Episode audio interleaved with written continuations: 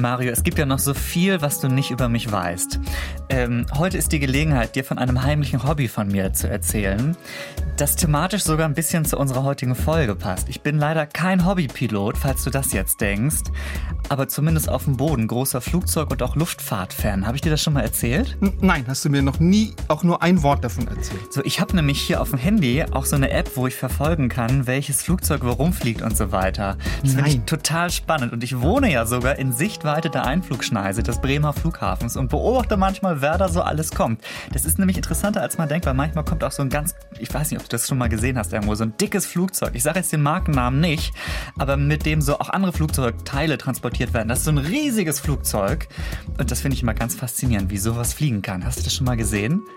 Dieses dicke, äh, wahlartige Flugzeug ich weiß nicht, bei, bei der Bundestransall, also das ist, was ah, mir so Das gibt es auch, ja, aber es gibt auch so ein ziviles. Das musst du dir mal angucken. Wenn du okay. mal in Bremen bist, verabreden wir uns am Flughafen. Gut. Äh, deswegen habe ich mich aber auf diese Folge auch sehr gefreut. Es geht zwar nicht um Flugzeuge, aber um Flugtiere. Die sind ja auch umweltfreundlicher, ist ja auch viel besser. Mm, und da denkt ihr jetzt draußen vielleicht erstmal an Vögel, aber das ist ja längst nicht alles. Also wir haben ja in dieser Folge auch Tiere, ähm, da würde man nicht glauben, dass die überhaupt fliegen können oder, oder quasi so gleiten können. Wen haben wir heute da, Mario? Ja, wir müssen da über fliegende Schlangen sprechen, auf alle Fälle. Und vielleicht auch noch ein bisschen über fliegende Tintenfische. Tintenfische, die fliegen können. Das passt erstmal gar nicht zusammen. Nee. aber, aber das Schöne ist, wir werden natürlich auch auf Vögel zu sprechen kommen und nicht alle sind da so gut im ja, Starten und Landen, würde ich sagen. Äh, wir haben da ja nachher den Albatros oder genau. bestimmte Albatrosse, die sind eher Bruchpiloten, ist glaube ich richtig, ne? Ja, können toll fliegen, aber mit Landung und mit Start haben sie es nicht so. Um es mal vorsichtig zu sagen. Oh, warum, das werden wir nachher erklären. Also bitte an euch anschnallen, Tische hochklappen und dann können wir loslegen. Take off für diese Folge. Wie die Tiere. Der Podcast von Bremen 2 mit Daniel Kähler und Mario Ludwig. Mario, das Absurde ist aber, ich finde ja Luftfahrt, habe ich gerade gesagt, durchaus spannend, aber ich habe echt so ein bisschen Flugangst immer. Also äh, ich nehme, wenn ich die Wahl habe, auch ganz gerne die Bahn. Aber wie die Tiere Zug fahren wäre ja langweilig und deswegen haben wir gesagt, machen wir lieber wie die Tiere fliegen. Wir fliegen. Und ich versuche einfach keine Höhenangst zu kriegen. Herzlich willkommen bei eurem Tierpodcast von Bremen 2 in der ARD Audiothek. Biologe Mario Ludwig ist virtuell bei mir und ich bin Daniel von Bremen 2. Ihr werdet in dieser Folge einen wirklich spannenden Querschnitt durch die Luftfahrt im Tierreich erleben, verspreche ich euch. Für uns Menschen ist das Fliegen ja, seit wir das quasi mit Hilfsmitteln können, irgendwie so fast alltäglich. Also Weg in den Urlaub, manche machen auch Geschäftsreisen per Flugzeug, Transport und Handel, ganz wichtig. Äh, bei vielen Tieren geht es aber, wenn es ums Fliegen geht, natürlich um Nahrung und ums Überleben natürlich. Da sind zum Beispiel Tiere, bei denen ich erstmal nicht glauben würde, dass die überhaupt irgendwas mit der Luft zu tun haben. Wir gucken in die Welt der Fische. Die leben ja eigentlich in einem komplett anderen Element, aber es gibt fliegende Fische, Mario. Können die, können die wirklich fliegen oder ist das irgendwie ein Marketing-Gag jetzt hier? Also so richtig fliegen wie ein Vogel können fliegende Fische nicht das sind ja Fische, die kommen meistens in den tropischen Gewässern vor, in den subtropischen Gewässern. Die sind aber durchaus in der Lage, so für kurze Strecken das Wasser zu verlassen und dann in so einer Art Gleitflug über die Wasseroberfläche zu segeln. Mhm. Das heißt, um in die Luft überhaupt zu kommen, nehmen die unter Wasser erstmal gewaltig Anlauf. Ja, und dann katapultieren die sich mit Hilfe ihrer Schwanzflosse, die so ganz schnell schlägt, in die Luft. Wie weit kommen die dann? Das kommt ein bisschen auf die Windbedingungen an. Also die können bis zu einer halben Minute in der Luft bleiben. Die gleiten dann, die breiten ihre, ihre Brustflossen wie so Fächer aus und da können die wirklich Strecken von mehreren hundert Metern zurücklegen. Und man hat mal auch geguckt, wie hoch fliegen die und da hat man tatsächlich Flughöhen von über fünf Metern beobachtet. Die Fluggeschwindigkeit ist jetzt nicht so hoch, die ist 55 kmh und man muss jetzt auch klar sagen, diese fliegenden Fische, die verlassen normalerweise nur dann das Wasser, wenn sie jetzt von Raubfischen verfolgt werden. Also sie selbst sind etwa so groß wie ein Hering und sehen auch wie ein Hering aus. Aber haben eben äh, die Möglichkeit, zumindest ein Stück zu gleiten. Und du hast es gesagt, mehrere hundert Meter, so eine halbe Minute war das jetzt, ne? Ungefähr? Genau. Das ist ja nicht schlecht. Also, das ist ja schon ein ganzes Stück. Würde ich mich freuen, wenn ich das könnte. Ähm, also, Sie sind dann für ein paar Sekunden sozusagen, können Sie mit dem Fressfeind unter Wasser äh, durch die Flossen gehen, hätte ich jetzt fast gesagt. Eben nicht. Genau, der hat auf einmal keine Beute mehr, weil die Beute ist in der Luft und da kann er Da nicht folgen. Kommt er nicht hin. Der Luftraum au- als Ausweg sozusagen. Ne? Genau. Äh, Das machen sich, du hast es eben schon angedeutet in der, in der Begrüßung, das machen sich nicht nur diese fliegenden Fische zunutze, das gibt noch andere Meeresbewohner, die diese Idee haben, ja doch nach oben auszuweichen. Über wen reden wir da? Genau, wir reden über einen Tintenfisch mit Raketenantrieb. Der hat einen komplizierten wissenschaftlichen Namen, Onchioteutes boreali japonica. Natürlich. Ist ein Tintenfisch 30 Zentimeter groß, lebt im Nordpazifik und wenn der sich bedroht fühlt, dann kann der wie so eine Rakete aus dem Wasser schießen, bis zu 30 Meter durch die Luft fliegen, Flughöhe über 6 Meter. Oh. Und die Flüge dauern jetzt nicht so lang wie bei den Fliegenfischen, aber doch drei Sekunden. Jetzt, wie schafft er das? Was ist da der Antrieb? Der hat so ein trichterähnliches Organ, das haben alle Tintenfische, das ist der Sifo. Und mit dem kann dieser Tintenfisch so Wasser mit seiner Muskelkraft mit ganz großer Wucht aus seiner Mantelhöhle pressen. Also so eine Art Bio-Raketenantrieb. Und wenn der Tintenfisch dann mal in der Luft ist, dann kann der seine Hautmembran, die zwischen seinen Armen sind, ja, die kann der ausbreiten und kann die als so eine Art Tragfläche nutzen. Ja, aber wenn er nur drei Sekunden in der Luft sein kann, dann, also da ist noch Optimierungsbedarf, finde ich. Ja, du vielleicht, äh, die Evolution lässt ja vieles, macht ja vieles möglich. Also vielleicht sind auch irgendwann mal Flughöhen bei 20, von 20 Metern bei Tintenfischen drin. Aber er kommt durchaus ja ein Stück voran und ist dann auch äh, in Sicherheit. Aber stell dir vor, du schwimmst irgendwo rum und plötzlich fliegt dir da so ein Tintenfisch ent entgegen oder kommt runter, platsch. Naja, äh, wobei, nee, ich habe eben gesagt, er fliegt, das stimmt ja nicht, er gleitet eher, ne? So ist, Genau. ist, ist es richtig. Und Das ist ein Gleit, Gleiter. Gleitflüge, da haben wir diese Folge ja einige. Das ist ein Konzept, das ist relativ beliebt in der Tierwelt, scheint mir. Ähm, wir haben einen ganz süßen Gleiter heute. Wer ist Ja. das, Mario? Ja, das ist der Zuckerkleider. Ist es nicht ein toller Name? Zuckerkleider ist ein Beuteltier, 15 Zentimeter groß, lebt in Australien und der Name sagt ja schon, was frisst der gerne? Natürlich Süßes, ja. Und diese Zuckerkleider, die haben zwischen ihren Vorderbeinen und zwischen ihren Hinterbeinen sogenannte Flughäute. Also ganz ähnlich wie der Tintenfisch, von dem ich das eben erzählt habe. Und die können sie jetzt so ausspannen, ja, diese Flughäute zwischen den Vorder- und den Hinterbeinen, die spannen sie auf und dann gleiten die damit von Baum zu Baum. Und die können da immerhin Strecken von 70 Meter in der Luft zurücklegen, wenn natürlich der Startpunkt auch hoch genug ist. Also die müssen eben hoch im Baum starten. Und was ich ganz toll finde, die setzen ihren Schwanz so als Steuer ein.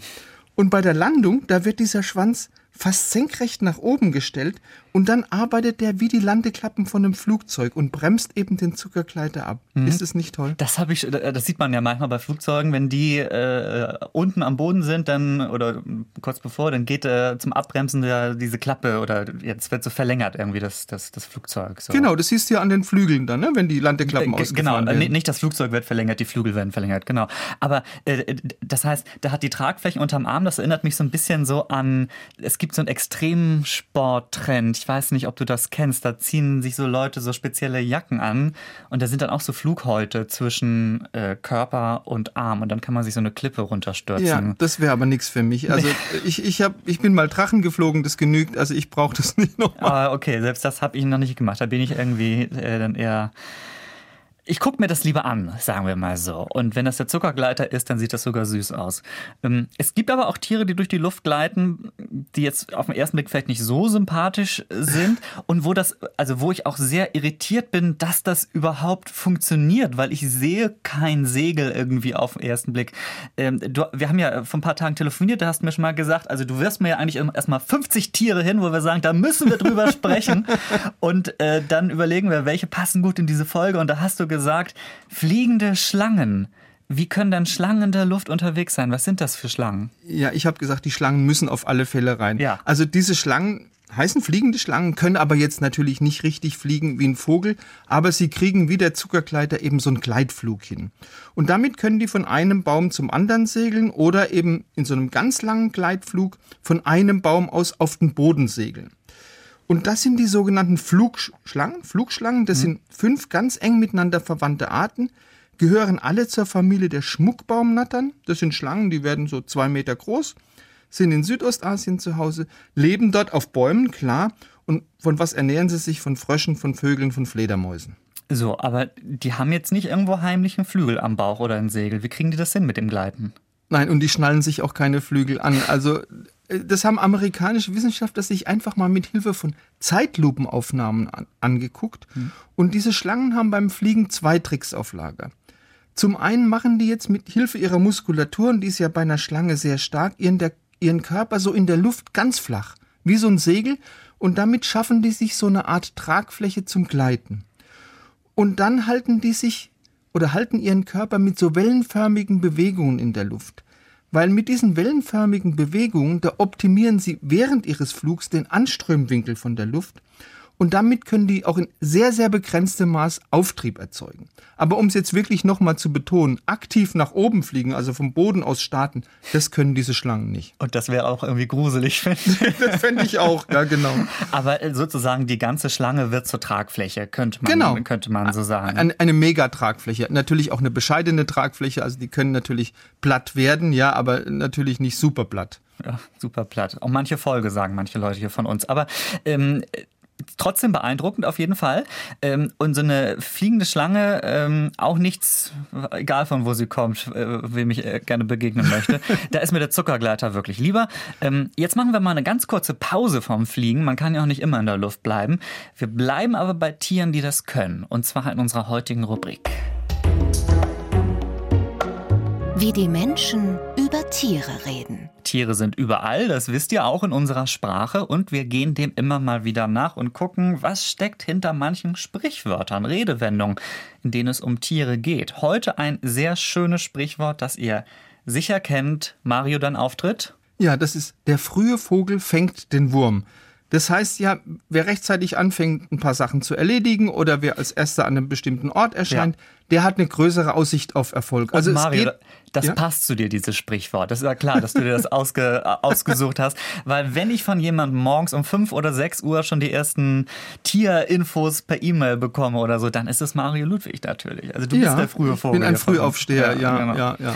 Ähm, aber genau, also du hast es gesagt, irgendwie schnell am, am Ort schon da sein. Ich kenne es auch so, äh, zum Beispiel, wenn man umzieht, sich schon frühzeitig um eine Wohnung kümmern, zum Beispiel. So, ne? Wenn irgendwie das Semester losgeht und alle irgendwie äh, Wohnungen suchen in einer Stadt, dann ist man als früher Vogel gut dran, wenn man schon früh anfängt, äh, irgendwie, keine Ahnung, zum Beispiel Wohnungsanzeigen zu suchen. Also so erinnere ich mich dran, hat es das letzte Mal äh, bei mir geholfen, ein früher Vogel zu sein. Ist zwar schon ein bisschen her, aber war auf jeden Fall so. Oder habe ich was vergessen? Das ist doch das Sprichwort. Nee, du hast es perfekt, du hast es perfekt erklärt. Aber jetzt ist die Frage, was steckt dahinter?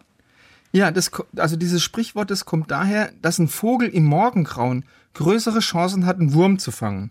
Warum ist es so? Weil die Würmer, die kommen vor allem in den frühen Morgenstunden an die Oberfläche, also wenn der Boden vom Tau noch feucht ist und sie eben nicht Gefahr laufen, dass sie austrocknen müssen. Und jetzt gibt's zu diesem, der frühe Vogel fängt den Wurm übrigens noch einen tierischen Konter. Der heißt, der frühe Vogel fängt den Wurm, aber erst die zweite Maus kriegt den Käse.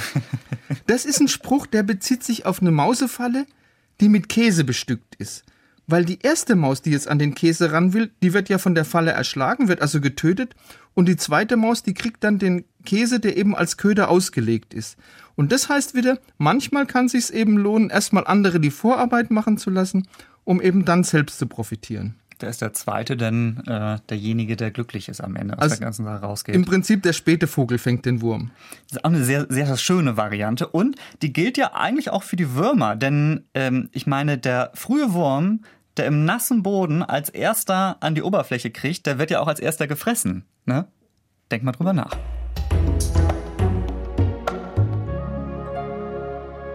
So, weiter mit wie die Tiere fliegen.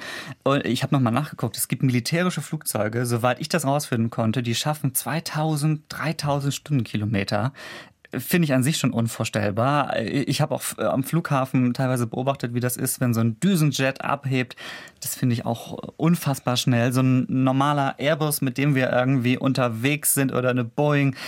Ich glaube, so zwischen 800 und 900 kmh ist da eigentlich die übliche Reisegeschwindigkeit. Und jetzt, Mario, ist dein Einsatz der schnellste Flieger bei den Tieren. Wer ist das da? Also im Sturzflug ist es ganz sicher der Wanderfalke, der bringt es da auf immerhin 300 Stundenkilometer. Hm. Und im normalen geradeausfliegen, da hat jetzt ganz lange der Mauersegler, kennen wir auch alle, mit 110 Stundenkilometer den Weltrekord gehalten. Diesen Weltrekord hat er aber vor kurzem abgeben müssen, weil amerikanische Wissenschaftler haben herausgefunden, dass eine Fledermaus mit mehr als 160 Stundenkilometern durch die Nacht fliegt. Nicht irgendeine Fledermaus, sondern die brasilianische Freischwanzfledermaus. Natürlich. 160 Stundenkilometer. Äh, eine Menge. Ja, genau, finde ich auch schon echt eine Menge. Ähm, das ist sozusagen im Moment äh, die schnellste Geschwindigkeit, aber wie ist das, ähm, wenn man besonders lange fliegen möchte? Weil das ist ja auch so die, mhm. die Ausdauer, ist ja auch eine wichtige Frage. Also das ist ja der Mauersegler, den haben wir schon vorgestellt in unserer Wie die Tiere schlafen Folge. Der schläft ja sogar im Flug. Mhm. Und neben dem Mauersegler ist es der Wanderalbatros. Der Wanderalbatros, ein toller Vogel, gehört zu den wirklich größten flugfähigen Vögeln überhaupt, hat eine Spannweite von dreieinhalb Metern. Damit ist er Weltrekordler unter den Vögeln. Und Wanderalbatrosse, das sind wirklich perfekte Flieger. Die bleiben fast ihr ganzes Leben in der Luft. Und das schaffen sie, weil sie wirklich eine überragende Flugtechnik haben, weil die können ihre langen Flügel so nutzen wie ein Segelflieger. Das heißt, die können den thermischen Aufwind für ihre Gleitflüge, die sehr energiesparend sind, nutzen. Und die, diese Wanderalbatrosse, die kreuzen oft monatelang über den Meeren, fliegen dabei tausende von Kilometern. Mhm. Also über ihre Jagdgründe fliegen die ja drüber. Mhm. Und da können die tatsächlich in 14 Tagen Strecken von bis zu 6000 Kilometern zurücklegen. Das ist gewaltig. Für einen Vogel, ne? Also, Für einen Vogel. Die sind perfekte Flieger. Aber ich sage mal so, also bei einem Passagierflugzeug, da habe ich gelernt, die schwierigsten Phasen sind so Start und Landung. Da muss die Crew besonders immer aufpassen, dass alles gut klappt. Wenn wir das jetzt auf die Albatrosse übertragen, Mario, ich habe ja schon ja. so ein bisschen was erfahren von dir. Man kann sagen, oder darf man sagen, die sind Bruchpiloten? Das sind totale Bruchpiloten. Also ähm, vor allem mit ihrem Start haben sie da kräftige Probleme und das hängt mit der Flügelform von den Albatrossen zusammen. Diese Flügel, die sind sehr lang, die sind sehr schmal und sind auch sehr unhandlich. Und schnell mit den Flügeln schlagen können die Albatrosse auch nicht, weil sie da einfach nicht die nötige Muskulatur dazu haben. Deshalb können Albatrosse wirklich nur mit ganz großem Anlauf und bei Gegenwind starten. Und das schaffen sie oft überhaupt nicht. Manchmal sind da wirklich Dutzende von Versuchen notwendig, bevor die überhaupt abheben können. Also das mit dem Starten nicht so ganz einfach. Und beim Landen ist das auch so eine Sache. Liegt das auch an den Flügeln, dass die das nicht so gut hinkriegen? Ja, genau. Die sind da auch das Hauptproblem. Die Flügel, ich habe es ja schon gesagt, sind sehr schmal, sind sehr lang. Deshalb ist eben auch bei der Landung die Bremswirkung sehr überschaubar. Und Albatrosse, Wanderalbatrosse, die bringen bis zu 13 Kilo auf die Waage. Damit gehören die zu den schwersten flugfähigen Vögeln überhaupt. Und deshalb strecken Albatrosse, wenn sie landen, immer ihre großen Füße so nach vorne, um eben einfach den Schwung der Landung abzubremsen. Und das schaffen sie oft nicht. Und dann kommt es zu diesen berühmten Landepurzelbäumen, möchte ich mal sagen, von den Albatrossen. Die überschlagen sich dann. Genau. Äh, da wären Landeklappen ganz praktisch in diesem Fall, ne?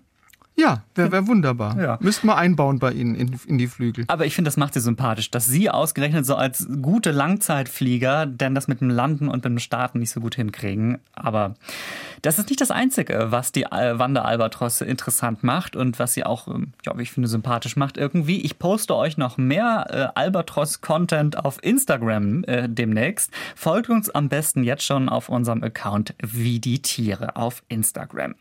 Mario, lass uns nochmal auf die Rekorde zurück zurückkommen, bitte. Mhm. Ähm, wir hatten die schnellsten Flieger, die ausdauerndsten Flieger hatten wir. Jetzt fehlen natürlich noch, wer ist am höchsten? Also, äh, du hast mir gesagt, es gibt Vögel, die quasi am Dach der Welt lang fliegen.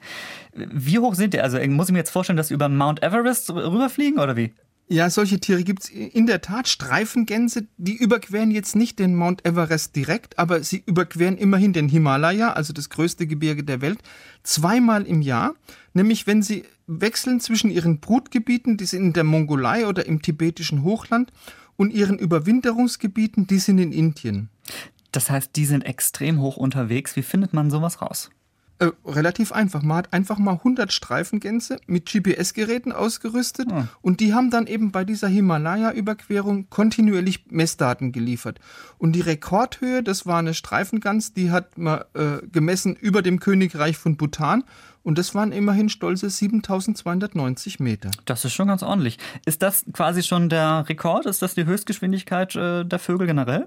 Nee, den Weltrekord hält ein Sperbergeier. Sperbergeier, das sind relativ große Geier, haben eine Flügelspannweite von fast zweieinhalb Metern. Und ein Sperbergeier hat tatsächlich mal eine unglaubliche Flughöhe erreicht, nämlich 11.280 Meter, um ganz genau zu sein. Das ist eine sehr genaue Angabe. Hat er auch so ein GPS irgendwie angeschnallt bekommen? Nee, äh, das war 1973. Da ist leider ein Sperbergeier mit einem Flugzeug zusammengeprallt. Und der Pilot hat dann beim Aufprall auf seinen Höhenmesser geguckt und da war also exakt eine Höhe von 11.280 okay. Metern. Alles klar. Sperbergeier und Streifengänse hast du jetzt erwähnt. Warum können die so hoch fliegen? Weil das können ja, glaube ich, nicht alle Vögel. Nee, das können nicht alle Vögel und man weiß auch nicht genau, warum das der Sperbergeier gut kann und warum die Streifengans das besonders gut kann. Dazu müsste man mal sozusagen so einen Vogel in flagranti in großer Höhe, also wenn er in großer Höhe fliegt, untersuchen. Wahrscheinlich hängt das alles mit speziellen Anpassungen in der Lunge zusammen, aber nichts Genaues weiß man. Hm. Also äh, da oben bei 11.000 Metern Reiseflughöhe, da sind wir nicht unbedingt alleine, wenn wir da irgendwie in einem Flugzeug unterwegs sind. Tiere sind da manchmal auch, ein paar jedenfalls. Unser kleiner Ausflug, also im wahrsten Sinne des Wortes, Ausflug, äh, war das heute in die Luft, aber diese Folge braucht natürlich noch einen Abschluss, einen rätselhaften Abschluss, wie immer, bitteschön. Welches Tier klingt hier? Und das ist unser Rätsel. Heute mit Tobi aus dem Bremen 2 Team. Hallo Tobi. Hi Daniel, hi Mario, wie geht's Hallo Tobi. Euch? Na? Gut, gut. Ja, Höhenangst hält sich in Grenzen glücklicherweise. Mario hat das alles sehr schonend für mich erklärt. Sehr, sehr gut. Äh, Mario äh, führt, wie ich gerade gesehen habe, mit 3 zu 1 in unserem Rätsel. Ja. Das heißt, Mario hat die Chance, diese Führung jetzt noch auszubauen, Daniel. Das werden wir sehen. Das hoffen wir doch. Also, äh das hoffen wir doch. Okay, ich würde sagen, wir starten. Hier steht nämlich äh, bei dem Knopf, den ich jetzt gleich drücke, 3,64 Sekunden. Genauso lang ist dieses Geräusch, was ihr jetzt gleich hören werdet. Und dann werdet ihr mir sofort sagen, was das denn für ein Tier ist, wahrscheinlich. Ja. Und los geht's. Äh, eine fiese Amsel. Nee. Das ist ein Vogel, oder, Tobi? Ja, ja. Oh, ich habe es natürlich angepasst an diese Folge ein bisschen. Ein Küken? Es ist kein Küken, nein. Bei Vögeln bin ich schlecht irgendwie. Ich, es äh, ist ein deutscher Vogel. Er kommt, ähm, er kommt in Mitteleuropa vor. Und von dieser Art äh, ist er der häufigste, der in Mitteleuropa vorkommt. Was? Genau. Also, also es gibt verschiedene Arten ja, von diesem ja. Vogel, aber so, Mitteleuropa. Ah, nee, da ich kann noch ein, ich mich aber. Ich, ich kann noch einen, einen Tipp geben. Äh, ähm, äh, man sieht ihn auch in Städten, was man vielleicht bei diesem Vogel nicht unbedingt denken würde, aber man sieht ihn da auch. Schwalbe? Nee, er ist. Ähm, er ist ja, der nächste Tipp wäre dann schon, dann würde es schon. Mauersegler? Nee, nee, nee, er ist sehr majestätisch. Ah, kannst du das Geräusch nochmal spielen? Ja, machen wir mal. Vielleicht okay? erkennen wir das noch Ein Turmfalke. Ey, es ist ein Turmfalke Was? und wir hören uns das gleich ja. nochmal an, dass Daniel das äh, lernt. Daniel, so klingt ein Turmfalke. Ah ja. Genau, es ist ein, es ist ein Turmfalke und das Spannende an diesem Turmfalken ist ja, dass man ihn kennt von seinem Rüttelflug. Wisst ihr genau. was der genau der der Nee, das müsst ihr mir erklären. So, Mario, willst du den Rüttelflug erklären? Ja, sehr gerne. Also, wenn jetzt so ein Turmfalke über ein Feld fliegt und sieht unten eine Maus, die haben ja ganz scharfe Augen, dann steht der so in der Luft und rüttelt mit seinen Ach, Flügeln und das heißt dann ja, Rüttelflug. das habe ich auch schon mal gesehen. Jetzt weiß ich, was ihr meint, natürlich. Aber das Geräusch habe ich wirklich nicht gehört. Also Punkt für Mario. Mario hat Vollkommen seinen zurecht. Vorsprung vollkommen zurecht ausgebaut. Vollkommen Macht's gut, ihr zurecht. beiden. Ciao. Danke, Ciao, Tobi. Tobi. Nächstes Mal was Einfacheres bitte für mich. Absolut.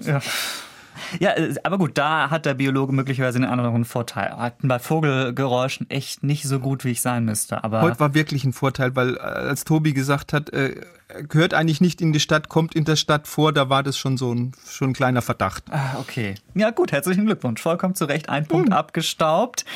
Und äh, ja, schön, da sind wir heute wirklich ähm, sehr passend für diese Folge unterwegs gewesen. Wie die Tiere fliegen, war das eine Folge mit äh, vielen Vögeln, manche sogar auf Flugzeug, Reiseflughöhe, 11.000 Meter. Mit kleinen, süßen Beuteltieren aus Australien, die zumindest von einem Baum auf den Boden oder auf den nächstbesten anderen Baum gleiten können. Und wir hatten sogar Fische in dieser Folge, die manchmal mit flügelartigen Flossen aus dem Wasser rausfliegen. Trotzdem mein Highlight der Wanderalbatros heute einfach. Müsst ihr euch auf Instagram auch demnächst dann angucken. Bitte, wie ich finde, sieht er nicht nur schön aus, sondern der guckt auch so freundlich. Das ist mein Favorit heute. Der ist aber gar nicht so ein süßer oder so ein netter Zeitgenosse, glaube ich, oder? Der Wanderalbatros? Doch, also guck mal, er ist sehr treu, das ist doch schon mal äh, was Schönes, ne? Also die halten ja, Albatrosse, die bleiben ja lang zusammen, die können äh, goldene Hochzeit feiern, okay, das ist doch auch was alles Schönes. klar. Ich liebe den Wanderalbatros. Ich, äh, aber trotzdem glaube ich, der wird mich auch äh, schnappen, wenn ich irgendwie mal zu nah an sein Nest komme, bestimmt. Da ist er Ja, bestimmt der auch Schnabel ist heftig. Ja, der Schnabel okay. ist heftig. Mhm. Gut, also das als kleiner äh, Nachsatz zum Wanderalbatros. Wir hoffen, ihr hattet Spaß mit dieser Folge. Wir hatten es. Und ähm, wenn ihr sagt, ey, ich kenne auch ein Tier, das fliegt so unglaublich toll, da hättet ihr auch drüber sprechen müssen. Oder wenn ihr uns andere Tiere vorschlagen wollt, über die wir sprechen sollten, oder einfach irgendwie Feedback loswerden möchtet, immer gerne. Ich habe schon gesagt, der einfachste Weg ist Instagram. Da könnt ihr uns eine Direktnachricht an wie die Tiere schreiben und gerne folgen. Und falls ihr Instagram doof findet, könnt ihr mir auch auf anderen Wegen schreiben, bremen2.de. Da gibt es ein Kontaktformular. Kommt auch an, wenn ihr dick wie die Tiere draufschreibt. In zwei Wochen sind wir wieder da und dann machen wir quasi das Gegenteil von heute. Wir gucken nämlich nicht ganz oben in die Luft, sondern wir gucken ins Wasser. Ne, Mario? Ja, und wir gucken relativ tief ins Wasser. Ja, also Schnorchel reicht, glaube ich, nicht für die nächste Folge. Bei weitem nicht. Es muss schon noch eine etwas größere Ausrüstung sein. Freut euch auf die nächste Folge wie die Tiere dann in 14 Tagen. Wie immer in der ARD Audiothek, bei Apple Podcasts, bremen2.de und äh, Spotify zum Beispiel auch, wenn ihr da unterwegs seid. Ich habe gehört, man kann da auch Podcasts fünf Sterne geben, wenn man sie super findet. Also nur so als äh, unverbindlicher Hinweis. Wir hören uns in zwei Wochen wieder. Habt eine gute Zeit bis dahin und dann entdecken wir wieder Tiere mit euch gemeinsam und gucken, wie die so durchs Leben kommen. Mario, mach's gut. Ciao, ciao. Wie die Tiere. Der Podcast von Bremen 2. Alle Folgen in der ARD Audiothek.